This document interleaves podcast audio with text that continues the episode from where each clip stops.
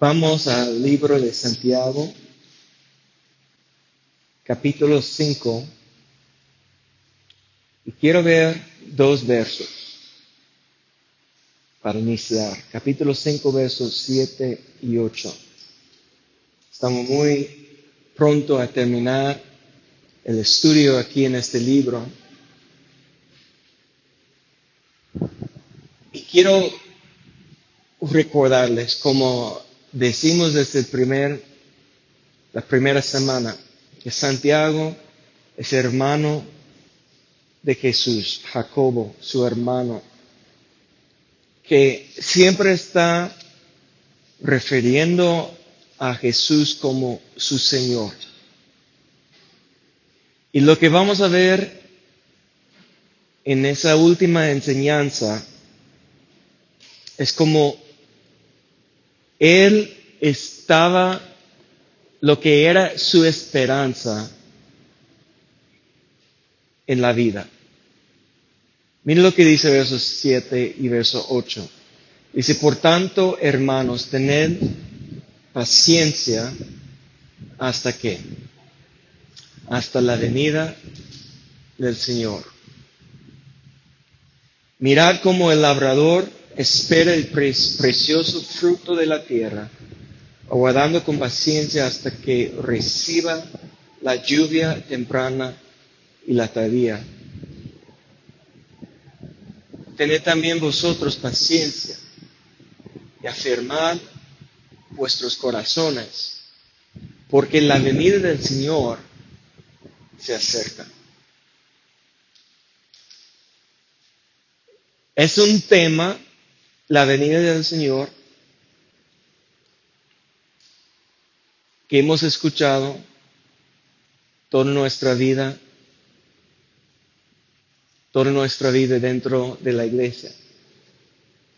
Es un tema que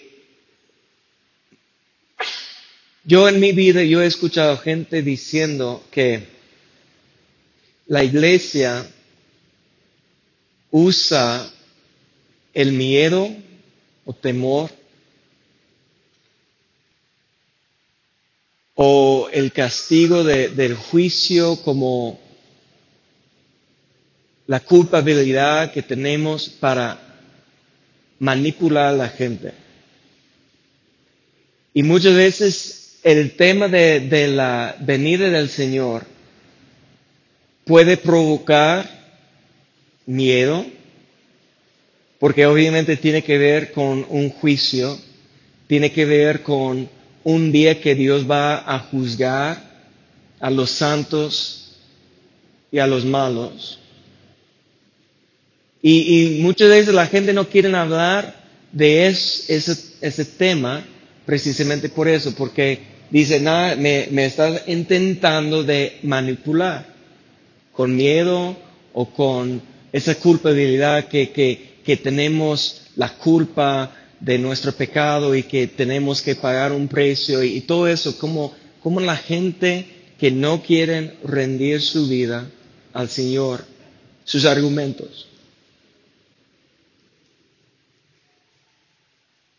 Cuando lo que realmente eh, yo recuerdo hace unos años el Señor me mostró sobre esas dos, dos cosas, sobre la culpabilidad y sobre el miedo, pues yo no quiero jamás manipular a nadie. Yo no quiero usar como asustar la gente para seguir a Cristo.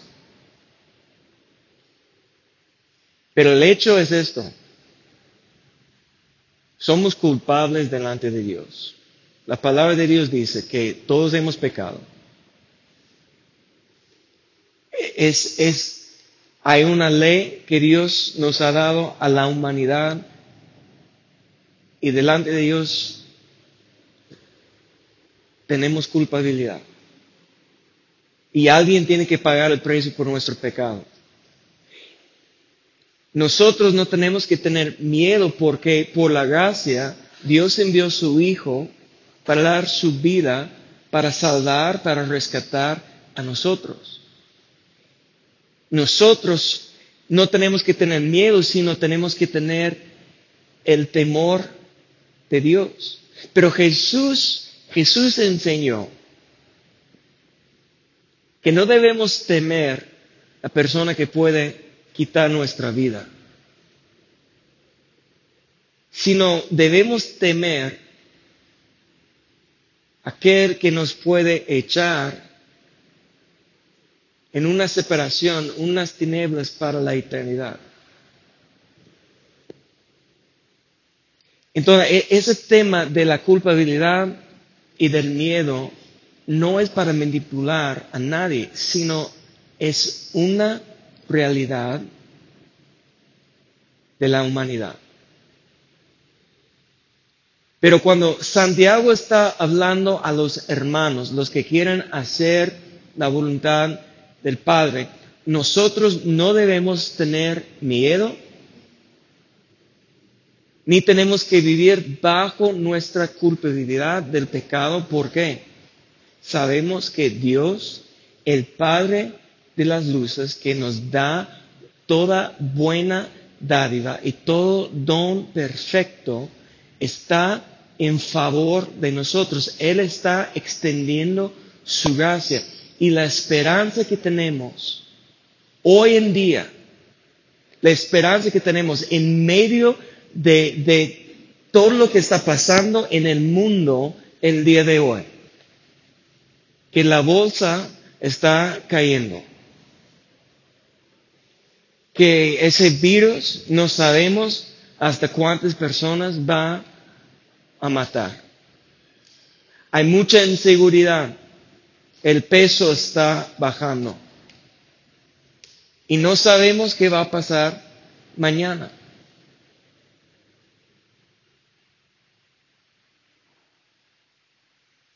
Pero no debemos nosotros tener miedo. No, debemos estar movidos por nuestros sentimientos ni emociones en medio de esas aflicciones que están pasando al mundo, nosotros tenemos una esperanza viva. Amén. ¿Están conmigo? La esperanza es la venida del Señor. Y todo lo que estamos viendo aquí en el estudio del libro de Santiago ¿Recuerdas cómo él comenzó hablando a las tribus en la dispersa? ¿Sabes por qué están dispersadas las tribus en, en aquel entonces? Fue por causa de la persecución de la iglesia y de la persecución de los israelitas, por los romanos.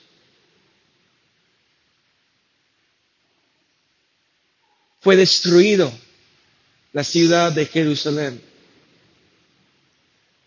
en el año 70 completamente y fue hasta 1948 que el pueblo de Israel regresó a Israel, su país. Casi dos mil años estaban viviendo como en, en la dispersión, sin hogar. Pero Dios en una manera milagrosa tenía su mano en todo eso, estaba preservando y guardando su pueblo y su iglesia a través de los siglos. Nosotros aquí nosotros no hemos pasado realmente tribulaciones como hay en el mundo hoy en día. Todos los días, en otras partes del mundo, todos los días hay gente que están dando su vida, rendiendo su vida para no negar a Jesucristo como su Señor y Salvador. Hay gente que tienen que esconder para estar en una reunión. Hay gente que no tienen Biblias, no tienen la aplicación de la Biblia en su celular, que si tiene una, una sola hoja de la Biblia, ellos van a tomar eso, atesorar eso y van a memorizar cada punto y coma hasta que puede pasar esa hoja a otra persona. Nosotros tenemos tantos privilegios, pero no tenemos mucha esperanza porque no realmente estamos pensando en la venida del Señor. Y el tema de Santiago es ser hacedor.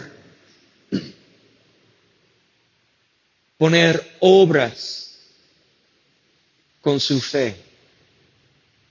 Que no podemos solamente decir que tengo fe, tenemos que mostrar la fe con nuestras acciones.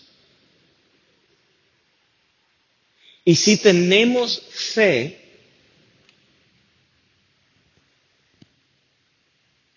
que Jesús está preparando su venida, ¿cuáles son las, acciones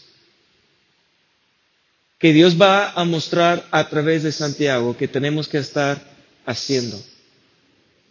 Hemos visto varios que entender, aprender el propósito de las aflicciones o las pruebas diversas es para llevarnos a una perfección para ser un varón perfecto, que tenemos que tener sumo gozo porque Él está perfeccionando en nosotros, que tenemos que tener fe y no dudar.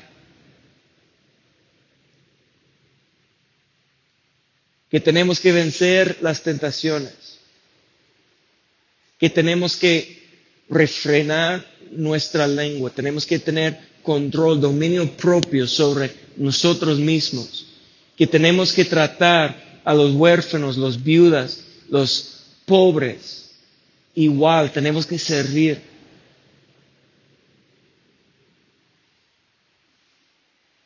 En esos versos que sigue, hablando y pensando en eso, que todo lo que Santiago está enseñando, ahora a través de esa perspectiva que ¿Por qué estamos haciendo todo eso? ¿Por qué tenemos que hacer esas cosas? ¿Por qué tenemos que ser hacedores?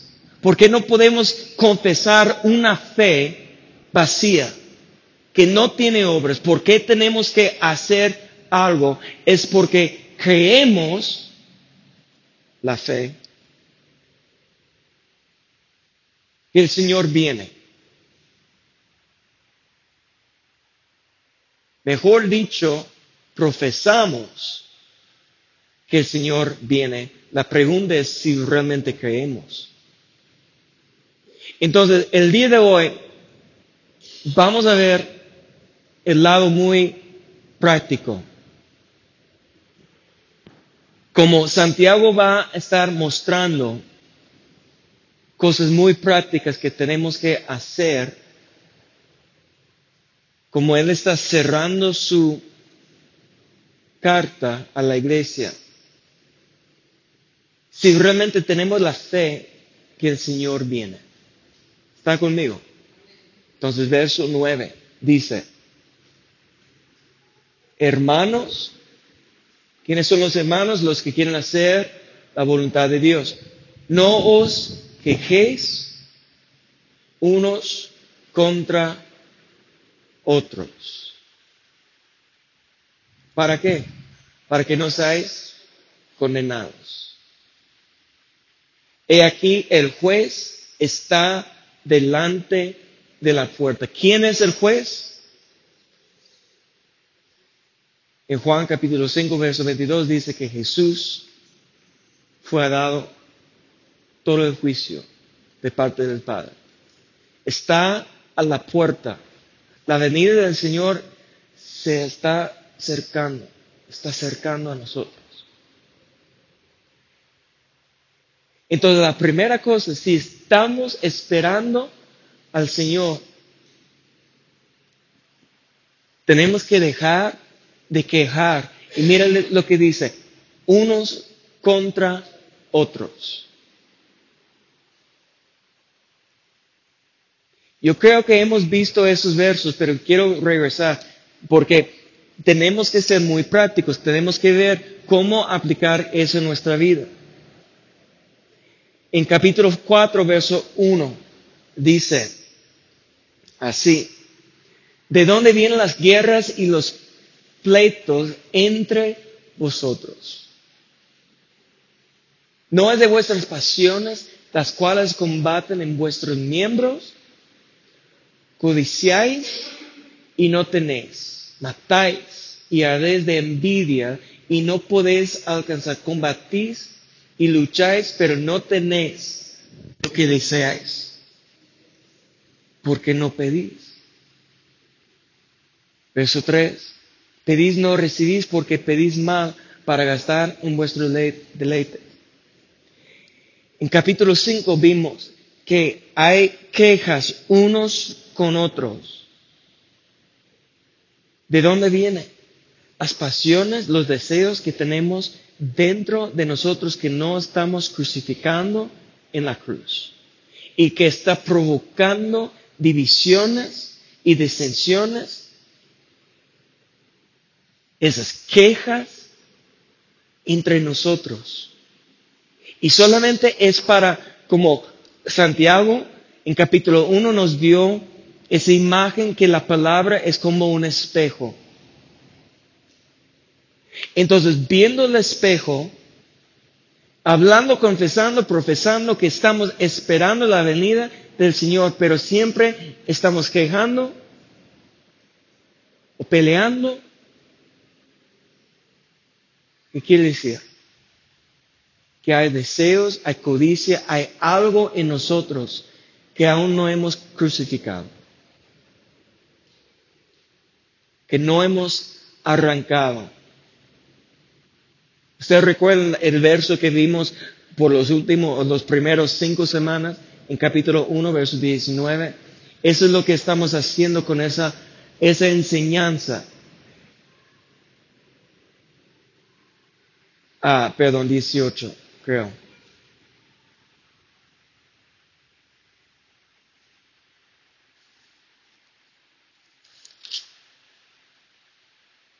21, perdón. Por lo cual, desechando toda inmundicia y abundancia de malicia, recibiendo con mansedumbre la palabra implantada, la cual puede salvar vuestras almas. Tenemos que desechar, tenemos que arrancar todo lo que hay en nosotros que está estorbando la esperanza de la venida, para ser hacedores, para dejar de quejar, sino para hacer todo con un corazón puro. Regresamos capítulo 5 y vamos adelante, verso 10. Dice, hermanos míos, tomad como ejemplo de aflicción y de paciencia a los profetas que hablaron en nombre del Señor. He aquí tenemos por bienaventurados a los que sufren. Habéis oído de la paciencia de Job y habéis visto el fin del Señor, que el Señor es muy misericordioso y compasivo. E-, ese verso realmente dice muchas cosas. Primeramente está recordándonos de la primera lección. Tener por sumo gozo cuando estás pasando diversas pruebas, las aflicciones. ¿Cuál es el propósito? Para perfeccionarnos, para ayudar a nosotros crecer y madurar. Y, yo estaba escuchando un podcast, yo escuché ese hombre hablando de, de todas las series o, películas que, que, nosotros queremos ver, nunca queremos ver a alguien que tiene una vida perfecta. ¿Sí o no? No queremos ver eso. Eso no nos interesa. Queremos ver algo que tiene tensión, que tiene conflicto, algo que tiene alguien bajo de una persecución o tribulación que al fin puede vencer, ¿sí o no? Pero si tiene una vida perfecta, ¿qué vamos a decir? Que eso no es real, que, eso no nos llama la atención. ¿Por qué? Porque sabemos que la vida, en esta vida, hay aflicción. Lo queremos pasar la aflicción, pero sabemos que eso es lo que nos llama, nos inspira. Una persona que nació en un palacio, que nunca tenía ningún problema, pero quiere ser un ejemplo a, los demás que están sufriendo, ¿eso va a inspirar a la gente? En ninguna manera. Queremos ver a alguien que de, de nada venció obstáculos y que creció y que se echó un vencedor. Esas son las, las, las historias que nos inspiran. Y, y si ves desde Génesis hasta Apocalipsis. El verso en Romanos 8, 28, que somos más que vencedores. Para ser un vencedor, ¿qué tienes que hacer? Vencer. Y si no tienes aflicciones, si no tienes obstáculos, si no tienes un enemigo, si no tienes un gigante para derrotar, ¿cómo puedes ser vencedor? Entonces cuando dice que tenemos por bienaventurados los que sufren, recuerde que hablamos de esa palabra bienaventurado, que, que le vaya bien en la aventura, en el camino. Pero ¿cómo podemos decir que los que están sufriendo, los que sufrieron, que le fue bien? Hermanos, si tenemos la esperanza de la venida del Señor, nuestra esperanza no está aquí en la tierra. Estamos esperando una gloria celestial. Estamos buscando y esperando la recompensa del reino. Y no solamente, y yo digo eso, escúchame bien, yo estoy diciendo no solamente bendiciones aquí en la tierra.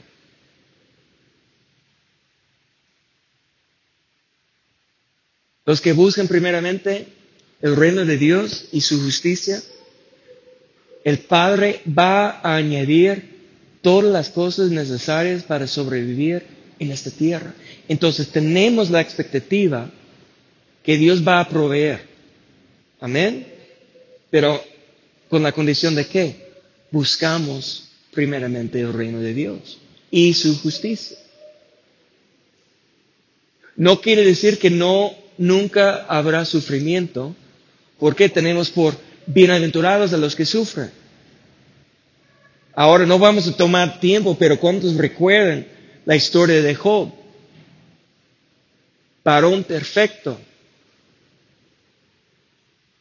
Que Dios permitió que el enemigo le, toca sus riquezas, su familia, y hasta su propio cuerpo, su salud, probando su fe. ¿Venció sí o no? Pero después de mucho sufrimiento y pérdida. Pero ¿qué dice Santiago?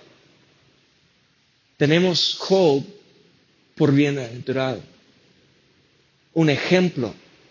Dice, el segundo ejemplo que usa aquí es del Señor. ¿Cuánto sufrió Jesús? Pero Hebreos dice que tenía delante, después de la cruz, tenía gozo que estaba esperando. Él sufrió la cruz esperando un gozo que fue una recompensa por su sufrimiento. Vamos adelante, verso 12. Ah, no, no, no, perdón, perdón, regresamos. Quiero, quiero, quiero hablar que el Señor es muy misericordioso y compasivo. Porque mira, yo entiendo que a la, a la mente humana, nuestro razonamiento, hablando de todo sufrimiento y padecimiento y las aflicciones que vamos a pasar, ¿cómo es Dios misericordioso y compasivo? Lo que tenemos que recordar cuando estamos hablando de la venida del Señor, del juicio del Señor, tenemos que recordar que delante de Dios tenemos culpabilidad. Y ninguno de nosotros merecemos la salvación, mucho menos una recompensión.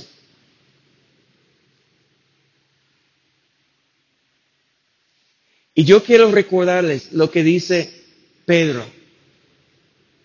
¿Por qué Dios está, tardando de enviar a Jesús? Yo quiero ponerla en la pantalla. Segundo de, de Pedro, capítulo 3, verso 9. Si no tienes e, e, ese verso grabado en tu corazón,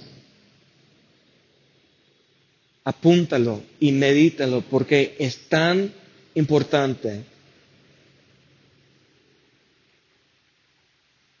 Esa tiene que ser la misión que estamos haciendo aquí en la tierra, ayudando a Dios cumplir esa misión. Mira lo que dice. El Señor no retarda su promesa, según algunos la tienen por tardanza, sino que, ¿cómo es Dios?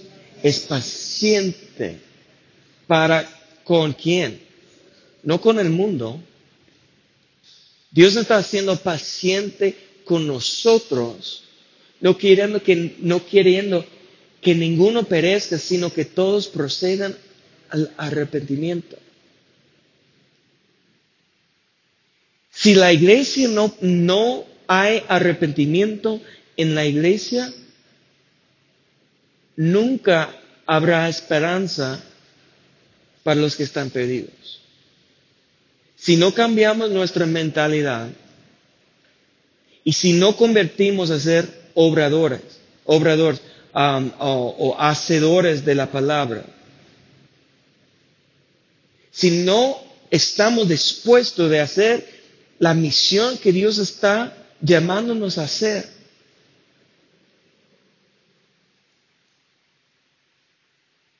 ¿cuándo Él va a enviar su Hijo? ¿Por qué? Porque está esperando, dando a nosotros tiempo para arrepentir.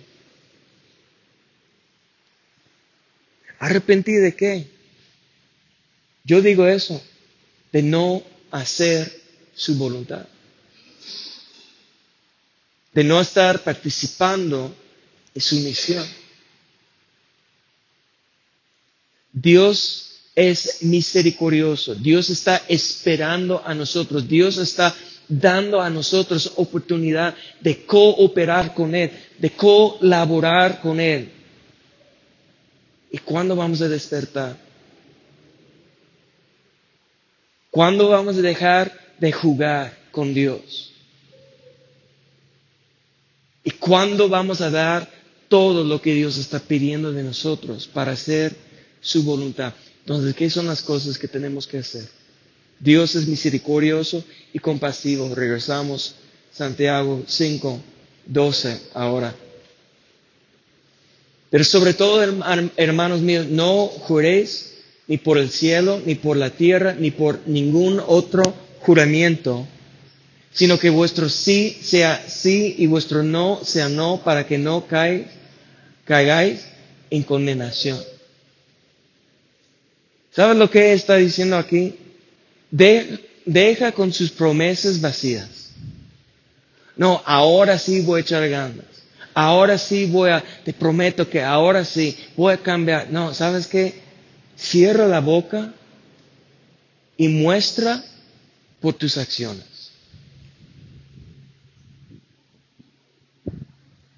Diciendo más que sí, más que no, estás poniendo delante de ti una trampa y te vas a caer. que sí o que no, pero hazlo. Sea hacedor. Refrena la lengua. No digas más que tienes que decir, nada más muestra su fe. Como Santiago dice, tú, tú decís que tienes fe, yo te muestro con mis obras. Adelante, verso 13. Estamos moviendo, espero que estamos captando todo. Dice, ¿está uno entre vosotros afligido? Haga oración. En los últimos días que estamos viviendo, en los postreros tiempos, esperando la venida del Señor, la cosa más importante es desarrollar nuestra vida de oración.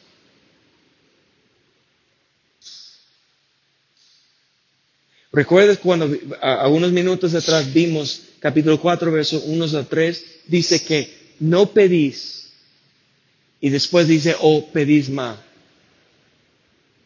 Está hablando de nuestras oraciones. Hay gente que hemos dejado de orar porque no tenemos fe.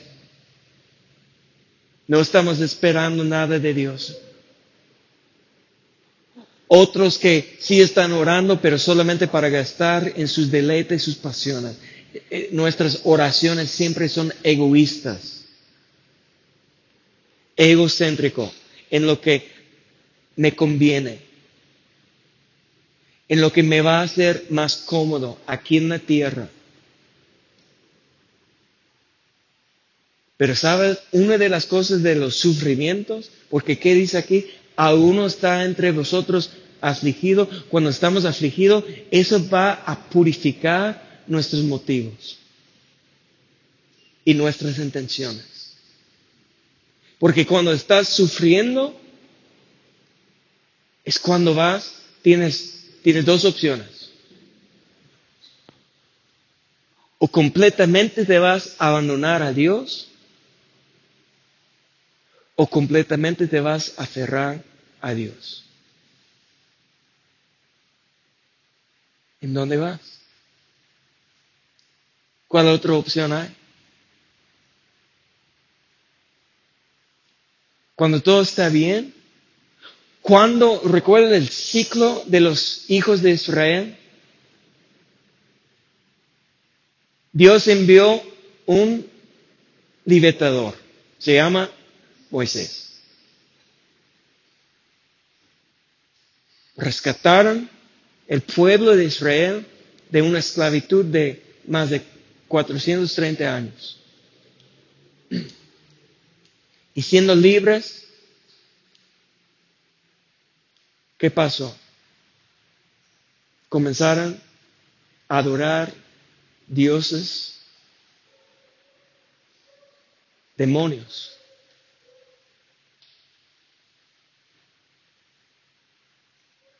Los dioses de los otros pueblos. Entonces Dios enviara enemigos para afligirlos y ¿qué hicieron? Levantaron un clamor a Dios, Dios escuchó su clamor y Dios levantó otra vez un libertador, un juez para traer libertad. ¿Y qué pasó? Otra vez atrás de otros dioses. Fue un ciclo. Viviendo en casas que no edificaron, comiendo la fruta que no plantaron o no sembraron, olvidaron a Dios, dejaron de clamar a Dios. ¿Cuándo vas a orar? ¿Cuándo vas a clamar a Dios? Cuando hay aflicción. Cuando alguien está pasando una aflicción, la iglesia tenemos que orar juntamente con ellos. Tenemos que reunir, tenemos que unir como una familia. Y si a, a, uno, a una persona le duele, tenemos que sentir su dolor y ofrecer nuestras oraciones. De verdad. Dice, hago oración, está uno alegre que dice, cante alabanzas. que debemos tener una unidad en estos últimos días que estamos esperando la venida del Señor, que estamos orando y alabando. Eso es lo que vimos el domingo de pasado. La perfecta alabanza es una oración, un clamor, dando gracias al Señor en cada momento. Ese cambio está creando el ambiente para el mover y para los milagros de Dios. ¿Quién quiere ver un mover de Dios? ¿Qué es un mover? ¿Que lloremos? ¿Que alguien está cayendo en el altar? ¿Qué es un mover de Dios? Que los cristianos, los hermanos, que Dios está sanando nuestras enfermedades porque no queremos obedecer la palabra de Dios y está, está abriendo la puerta a muchas enfermedades a nosotros que entonces estamos pidiendo que una, una sanidad en nuestras vidas cuando, ¿qué es un mover? ¿Realmente sabes qué es un mover? Cuando Dios está sanando, haciendo milagros para los que no creen en Él para convertir sus almas a Él. Ese es un mover de Dios. Estamos tan preocupados por nosotros mismos que no queremos, no tenemos un deseo para un mover de Dios.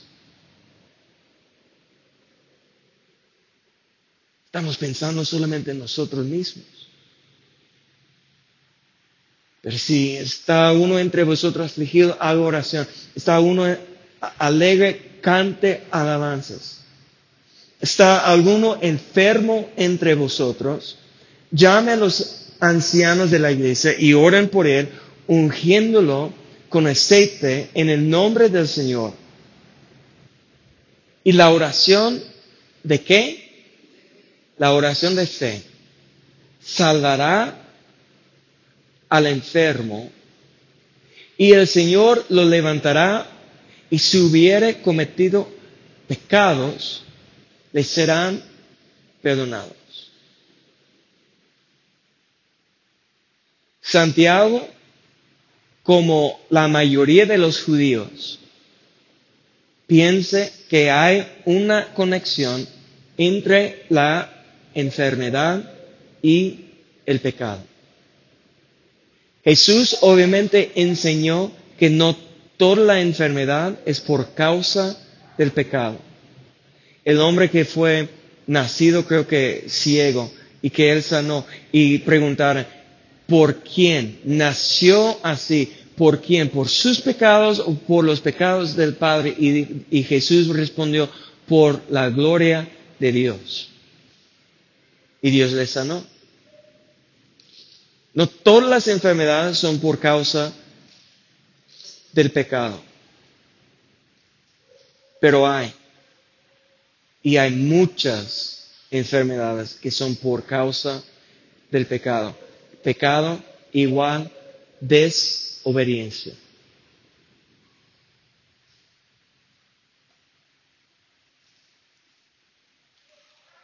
Desobediencia. Mira. No os afanáis y todos los problemas de estrés y del estómago y de diabetes y hay muchísimas enfermedades que son por el afán.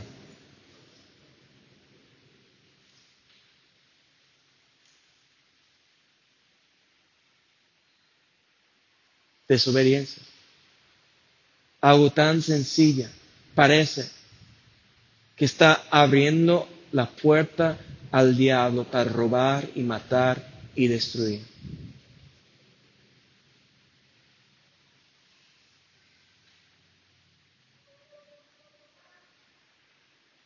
La oración de la fe salvará. ¿Por qué no dice sanará al enfermo?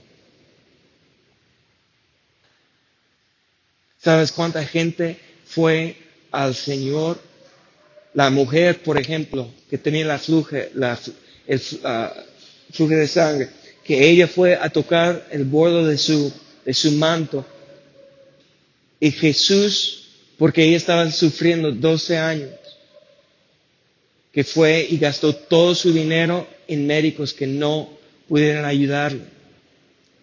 Pero sabiendo que por su fe, la palabra dice por su fe, que supo que solamente tocando a Jesús que le iba a sanar. Pero cuando Jesús sintió el poder que salió de él y habló con ella, dijo, hija, tu fe te ha salvado. No dijo sanado. Porque su fe no era solamente para su cuerpo, para unos años aquí en la tierra, para vivir más cómodo. Su fe era en aquel que es el Señor y Salvador. Y la salvación es una restauración que comienza en el Espíritu y que puede sanar todo nuestro ser. Pero cuando vivimos con las obras de la fe. Entonces hay algo muy importante aquí. Dice, si hubiere cometido pecados, les serán perdonados. Es una promesa. Pero ¿qué es la condición? Miren lo que dice. Para ser perdonados, ¿qué tenemos que hacer? Verso 16. Confesaos vuestras ofensas unos a otros y orar unos por otros para que seáis sanados. Hermanos, escúcheme muy bien. Si estás batallando con algo, necesitas alguien con lo cual puedes confesar.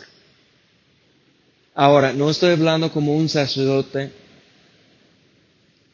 estoy hablando con un hermano o con una hermana que puede entender lo que está pasando, que puede con misericordia y con compasión como Dios orar contigo para que puede ser sanado.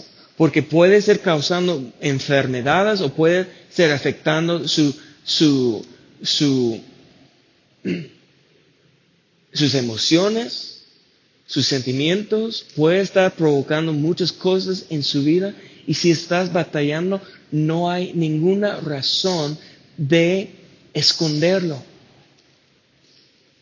Porque uno, Dios sabe, ¿sí o no? Entonces no estás escondiendo eso de Dios. Estás engañando a ti mismo si, si piensas que Dios no sabe lo que está pasando. Y la cosa que va a salvar y sanar a nosotros, ¿qué dice la palabra? Es confesar.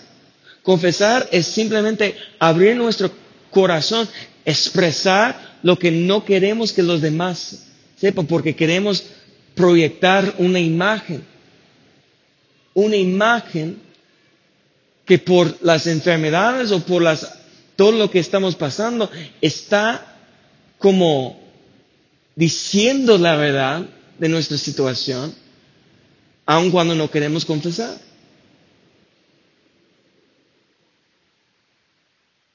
La promesa es que Dios va a perdonar. Porque tenemos entonces miedo ¿O por qué tardamos para confesar? ¿Qué dijo a, Juan? Si confesamos nuestros pecados, que Dios es fiel y justo para perdonar y para limpiarnos.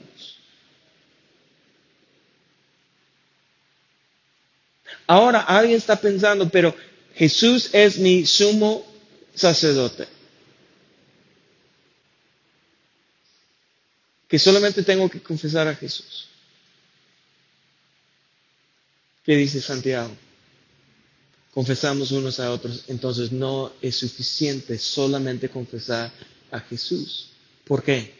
Porque Dios ha puesto la iglesia, Dios ha puesto ministros, Dios ha puesto los hermanos. ¿Quiénes son los hermanos? Los que quieren hacer la voluntad de Dios, los que hacen la voluntad de Dios. Entonces tenemos que ir con un hermano que nos puede ayudar. ¿Ayudar cómo? En oración, dando consejo, abriendo nuestro corazón.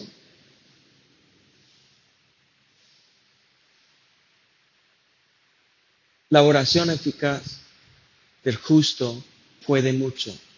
Y va a usar un ejemplo aquí, verso 17. Elías era hombre sujeto a pasiones semejantes a las nuestras y oró. ¿Qué quiere decir eso? Sujeto a pasiones semejantes a las nuestras. Entonces está hablando que él estaba dentro de un cuerpo, dentro de un cuerpo. Entonces él estaba viviendo sujeto también como nosotros, pero él superó, él venció, oró fervientemente para que no lloviese y no llovió sobre la tierra por tres años y seis meses. Y otra vez oró, el cielo dio lluvia y la tierra produjo su fruto. Quiero terminar en verso 18 el día de hoy.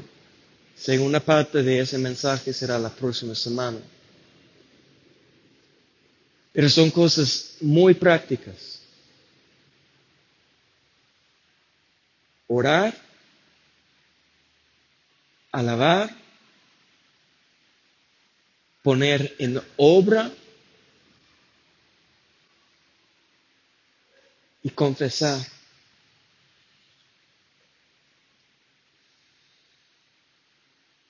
Esa es la preparación de nuestro corazón para la venida del Señor. Son las cosas que tenemos que estar haciendo todos los días si realmente estamos esperando su venida. ¿Cuántos están esperando?